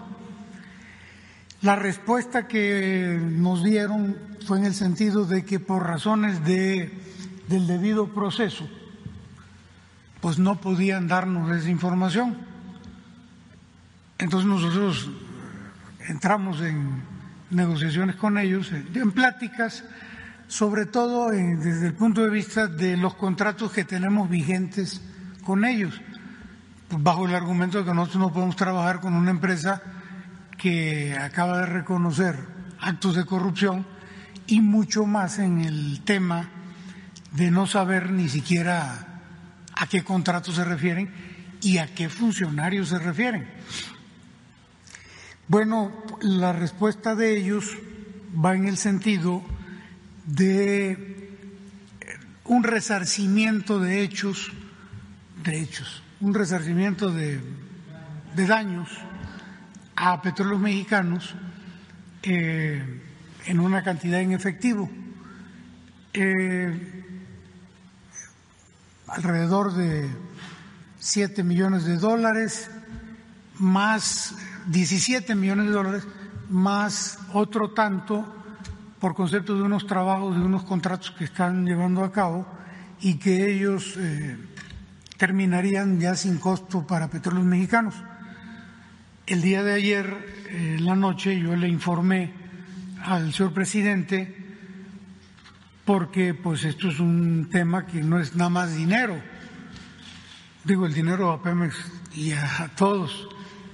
en este país pues es muy importante, pero pero tiene que tener un origen claro y saber, a condición de que estoy recibiendo una indemnización.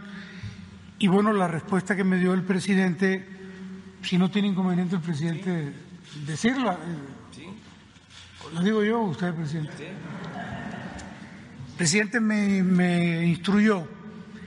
para que este, entremos en contacto primero con el consejero jurídico y a partir del consejero jurídico con la fiscalía para que esos recursos, pues este, en caso de ingresar a, la hacienda pública, pues se ingrese a la fiscalía como un resarcimiento de datos de acuerdo con el procedimiento jurídico. Perdón. ¿Resarcimiento de daños? Resarcimiento de daños y que de proceder esto, pues eso pase a la institución conocida como devolverle al pueblo lo robado, ¿sí? porque en todo caso esto es el resarcimiento de un daño derivado de un acto de corrupción que ingresaría y que iría a, la, a esta institución.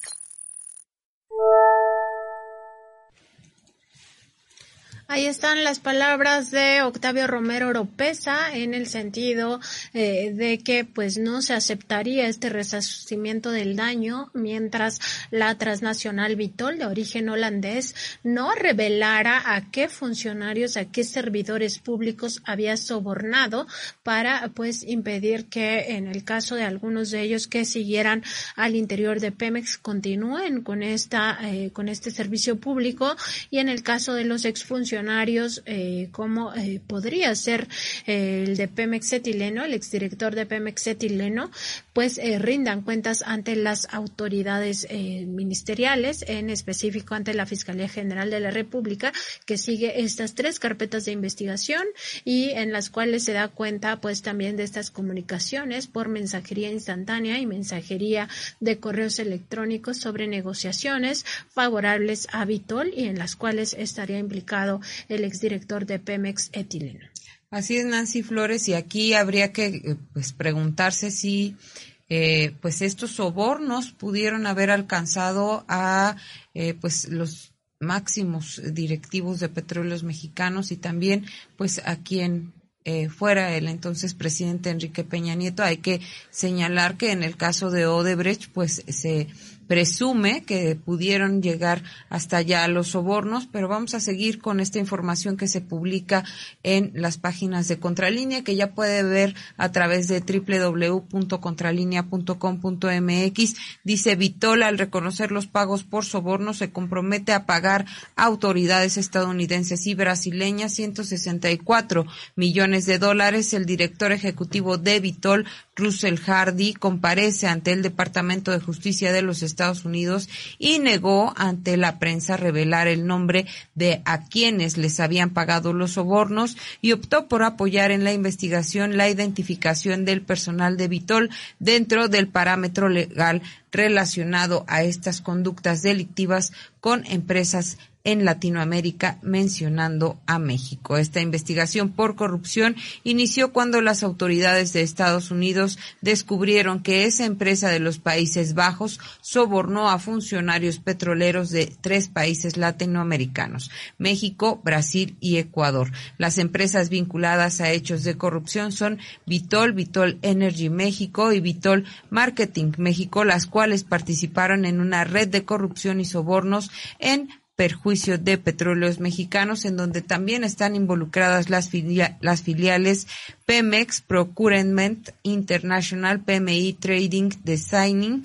y PMI Comercio Internacional, así como Mexgas Supply, Sociedad Unipersonal y Mexgas Internacional así como MGC México, MGI Asistencia Integral y Pemex Transformación Industrial y Pemex Exploración y Producción. Varios, varios de estos puntos tú has estado investigando, Nancy Flores, sobre todo esto que tiene que ver con PMI Internacional y que bueno, también era parte de la caja chica, caja bastante grande también de petróleos mexicanos en administraciones anteriores. En contralínea hemos dado cuenta eh, justamente de esta estructura paralela empresarial de petróleos mexicanos con inversiones en más de 90 empresas, de las cuales al menos 61 eran 100% propiedad de petróleos mexicanos, que no estaban dentro de la estructura formal, muchas de ellas estaban localizadas incluso en paraísos fiscales. Está el eh, tema, por ejemplo, de Pemex Finance,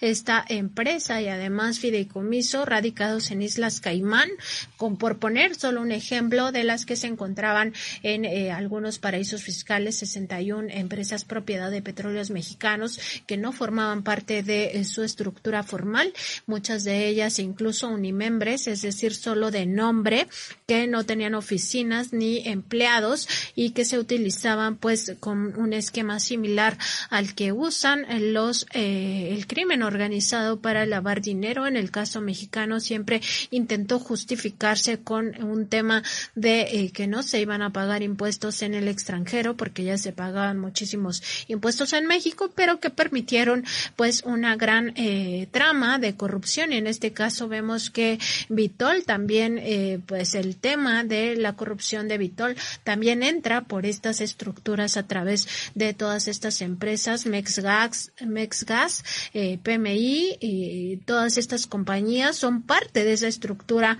privada de petróleos mexicanos. Recordar que Vitol es una empresa holandesa de comercio de energía y materias primas fundada en Rotterdam en 1966, que actualmente su director ejecutivo es Russell Hardy y que sus oficinas centrales se encuentran en Ginebra, Suiza, y que eh, pues esta tiene ingresos eh, o tuvo ingresos en 2020 por alrededor de 140 mil millones de dólares en todo el mundo. En el caso mexicano, sus eh, principales negocios los tiene o los ha tenido con petróleos mexicanos y ahora se sabe a través de sobornos, ha reconocido que los sobornos vienen a partir del gobierno de Enrique Peña Nieto, pero bueno, eh, si lo hicieron con Peña Nieto,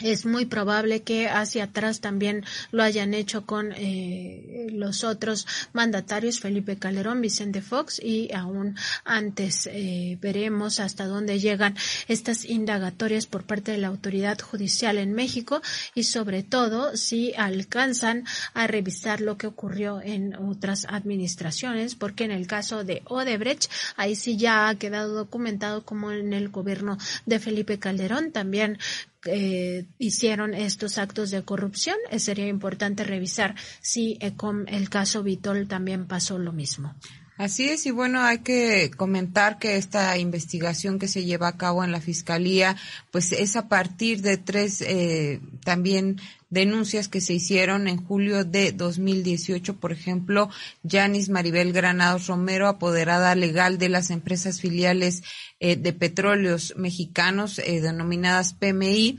eh, entregó una denuncia por posibles hechos de corrupción por parte de Vitol a funcionarios de Petróleos Mexicanos. Luego, el 15 de diciembre de 2020, Ana Lilia Guarneros López, también apoderada legal de Pemex y sus subsidiarias, eh, denunció delitos por hechos de corrupción contra quien o quienes resulten responsables contra la lesión de los bienes jurídicos y el patrimonio de petróleos mexicanos y esto también recae en el delito de peculado. El 21 de diciembre de 2020, el apoderado legal de Mexgas Supply y de Asistencia Integral SRL de CB, filiales de Pemex Transformación Industrial, empresa productiva subsidiaria de petróleos mexicanos, Sergio Rodrigo Navarro Lubet realiza un escrito de denuncia en donde manifiesta la entrega de dinero por parte de personal de Vitol a funcionarios de petróleos mexicanos para obtener contratos de suministro. Pemex, a través de sus empresas filiales, contrataron servicios de la empresa Vitol eh, por eh, servicios a la subsidiaria mexicana desde el año de 2014. En diciembre de 2020, la empresa Vitol aceptó en el Departamento de Justicia, ante el Departamento de Justicia de Estados Unidos, haber realizado estos sobornos a empresas latinoamericanas, entre ellas, por supuesto, petróleos mexicanos. Esto detonó que diversas publicaciones señalaran a exfuncionarios como Emilio Lozoya Austin, exdirector general de Pemex, Luis Videgaray, exsecretario de Hacienda y Crédito Público, José Antonio Mit Curibreña, ex candidato a la presidencia de México y también hay que recordarlo, ex secretario de Hacienda y Crédito Público, Javier Alejandro Aguilar Morales, involucrado en las transacciones en Texas y Salvador Neftalí Escobedo Sánchez como parte de esta trama de presunta corrupción. Sin embargo, hasta la fecha no se ha conocido hasta dónde llega este eh, tema de los sobornos y si estaría implicado también el exdirector de Pemex etileno, que hasta ahora se había mantenido un poco fuera del foco público, el foco de atención, hasta ahora que se conocen y que Contralínea revela estas, eh, estos mensajes, esta, estas comunicaciones por mensajería interna eh, que eh, habrían revelado negociaciones entre este exdirectivo de Petróleos Mexicanos, alto funcionario de Pemex en el sexenio de Peña Nieto, y el ex, eh, también el eh, titular de Vitol en México, representante legal de Vitol en México y quien ha asumido esta responsabilidad ante las autoridades estadounidenses de haber negociado directamente el pago de sobornos. Así es, y nuevamente vemos los apellidos de los Lozoya, Videgaray y Meade Nancy Flores como de los eh, que estuvieron o posiblemente pudieron estar en este entramado de corrupción que, bueno, hay que decir, dentro de la carpeta de investigación eh, que se encuentra en el Departamento de Justicia de Estados Unidos, está eh, directamente en la página oficial del gobierno de Estados Unidos, hay un documento que eh, pues se ha clasificado como interior y nacional y se ve aplicado pues una leyenda que dice Foreign Corrupt Practice, donde se ve beneficiada Vitol de la compañía Vitol Holding. La empresa Vitol aceptó al Departamento de Justicia de los Estados Unidos que se realizaron sobornos a funcionarios federales y empresas subsidiarias en eh, del Estado en Ecuador y México de 2015 a 2020, pues de acuerdo con este documento que se puede encontrar en eh, la página del gobierno estadounidense dentro de la Corte del Distrito de Brooklyn en Estados Unidos el 3 de diciembre de 2020 se muestran 22 entidades involucradas, en este caso Vitol. Entre 2015 y 2020, Gas Supli SL, filial de Pemex Transformación Industrial, realizó 91 operaciones comerciales y diversos contratos con las empresas Vitol Inc., Vitol SA, Vitol Energy México, SADCB, Vitol Marketing México y Petrolera Petrolera Mayopan, SAPI DCB y Abroil Holding. Estos, entre estos contratos asignados eh, fueron en 2013 se firmaron 10 para el periodo del 1 de enero de 2015 al 31 de diciembre de 2024. En 2014 se firmó un contrato para el periodo del 1 de enero de 2021 al 31 eh, de diciembre de 2024. En 2015 se dieron ocho contratos para el 10 de abril de 2015 y el 31 de diciembre de 2016. Otros 10 contratos se asignaron para el 19 de febrero de 2016 al 20 de noviembre de ese mismo año. En 2017 también se destinaron ocho contratos a Vitol, eh, en 2018 12 contratos, en 2019 14 contratos y en 2020 otros 25 contratos que ya forman parte de estas investigaciones y de los cuales Contralínea seguirá dando cuenta porque esta es apenas la punta del iceberg, es la primera parte de esta investigación del periodista Miguel Vadillo sobre este gran caso de corrupción Vitol que ha llegado a las más altas esferas del gobierno de eh, México y eh, que está comprometido el gobierno de Andrés Manuel López Obrador a transparentar qué pasó, quiénes son los funcionarios involucrados en estos actos de corrupción, quiénes recibieron sobornos, cuánto dinero se recibió en sobornos y para esto ya colaboran varias instituciones. Es una investigación interinstitucional del gobierno federal en, eh, pues, ir eh, desgranando este gran caso de corrupción que podría ser similar al caso Odebrecht. Eh, veremos, veremos hacia dónde conducen todas estas indagatorias. Así es, y todos los documentos de los que les hemos hablado ya en esta transmisión los pueden encontrar en el reportaje publicado por Miguel Vadillo en nuestra página de Contralínea. Y pues aquí, Nancy, habría que preguntarse qué pasa en Estados Unidos para que las empresas pues eh, comiencen a aceptar que se cometieron actos de corrupción, se digan montos, eh, se mencione involucrados y en México pues no, aún así se abran tantas carpetas de investigación, se registren, pues eh, haya las denuncias ya expresas como lo veníamos leyendo y no sabemos quiénes fueron, aunque sospechamos, quiénes fueron quienes recibieron esos montos eh, millonarios y en dólares pues allá en Estados Unidos recordar que la principal motivación de las autoridades al eh, pues revisar a todas las empresas que cotizan en bolsa allá en la nación en nuestro vecino del norte en nuestro país vecino del norte pues es precisamente cobrar estas multas. Y en el caso de Vitol pues no es nada despreciable lo que le pudieron sacar 163 millones de dólares. Y a cambio de este pago de esta multa pues eh, Vitol como todas las empresas e como todos los criminales, los delincuentes que se declaran culpables, pues quedan prácticamente a salvo de enfrentar la justicia. Eso pasó también en el caso de HCBC, en el caso de Citibanamex, eh, cuando se les comprobó que habían lavado dinero del cártel de Sinaloa, pagaron multas y muy bien gracias los ejecutivos, los altos ejecutivos de estos dos bancos eh, no pisaron la cárcel, ni mucho menos, ni las eh, empresas eh, bancarias, estos grandes bancos eh, tuvieron mayor dificultad por seguir sus actuaciones. En el caso de las empresas como Vitol y el caso de Odebrecht,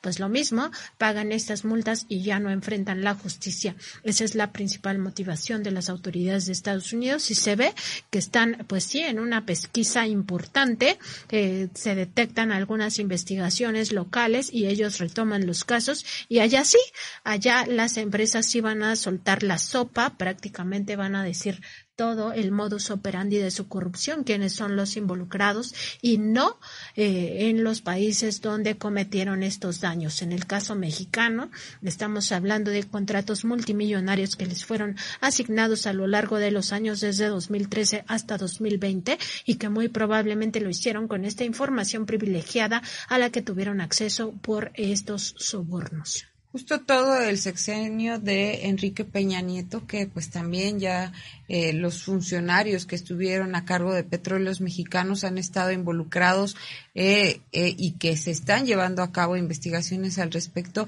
en otros casos de corrupción bastante importantes. Y aquí habría que destacar, Nancy Flores, que el presidente Andrés Manuel López Obrador habla, pues sí, de una reparación del daño, pero también del impacto que pudo haber generado este estos sobornos, cómo pudieron haber impactado a petróleos mexicanos y, por supuesto, es importante eh, ver que la actual administración está enfocada no solo pues en, en sí, justo en aceptar ciertos, ciertas negociaciones, en este caso el ofrecimiento que hiciera Vitol al gobierno de México por más de 30 millones de dólares para que pues ya quedara todo ahí y pues no, aquí dicen vamos al fondo de las cosas, vamos a investigar cuál fue el impacto de estos sobornos y va a haber una reparación del daño. Esperamos que la Fiscalía General de la República pronto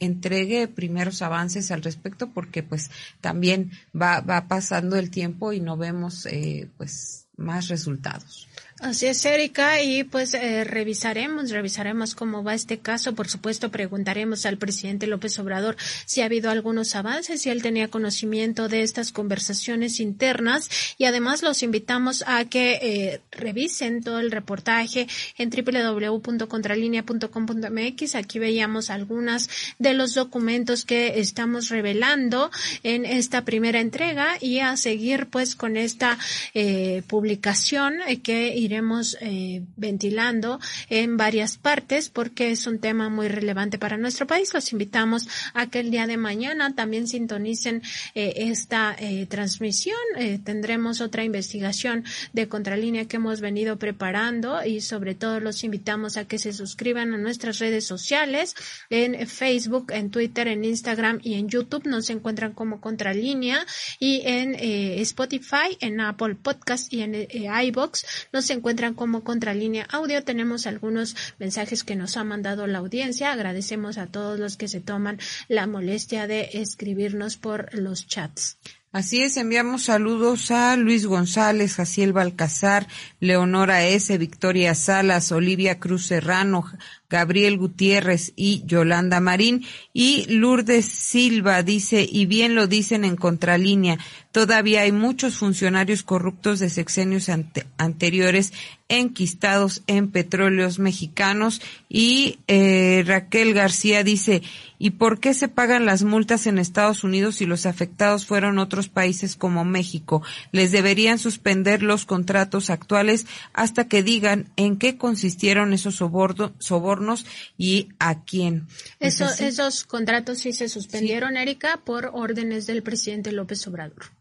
Así es, eh, parece que tú tienes más mensajes. Así es, eh, saludamos también a Charo Charo, quien nos comenta qué bueno que eran confiados y quedaron esas conversaciones, estaban súper poderosos, pero no más. Pues sí, eh, las autoridades pudieron tener acceso a estas conversaciones donde se daba cuenta de estas invitaciones a un viaje a Houston para que el exdirector de Pemex etileno visitara a los CEOs de Vitol allá en Estados Unidos. Elena Reyes, también le mandamos un saludo y nos comenta, 163 millones de dólares de multa, así habrían sido las ganancias qué ratas. Pues sí, se refiere a esta multa que pagó Vitol allá en Estados Unidos y que por ello pues ya ha quedado en la impunidad en aquel país. Con esto eh, les damos las gracias por haber sintonizado nuestro eh, programa el día de hoy y Erika va a despedir a nombre de nuestros compañeros de la producción. Así es, Javier Alvarado, Indra Círigo, Jordana González y Carlos Sánchez quienes hacen posible todos los días esta transmisión. Recuerden que estamos de 9 a 11 de la mañana y nos vemos mañana. Que tengan un excelente inicio de semana. Buen día.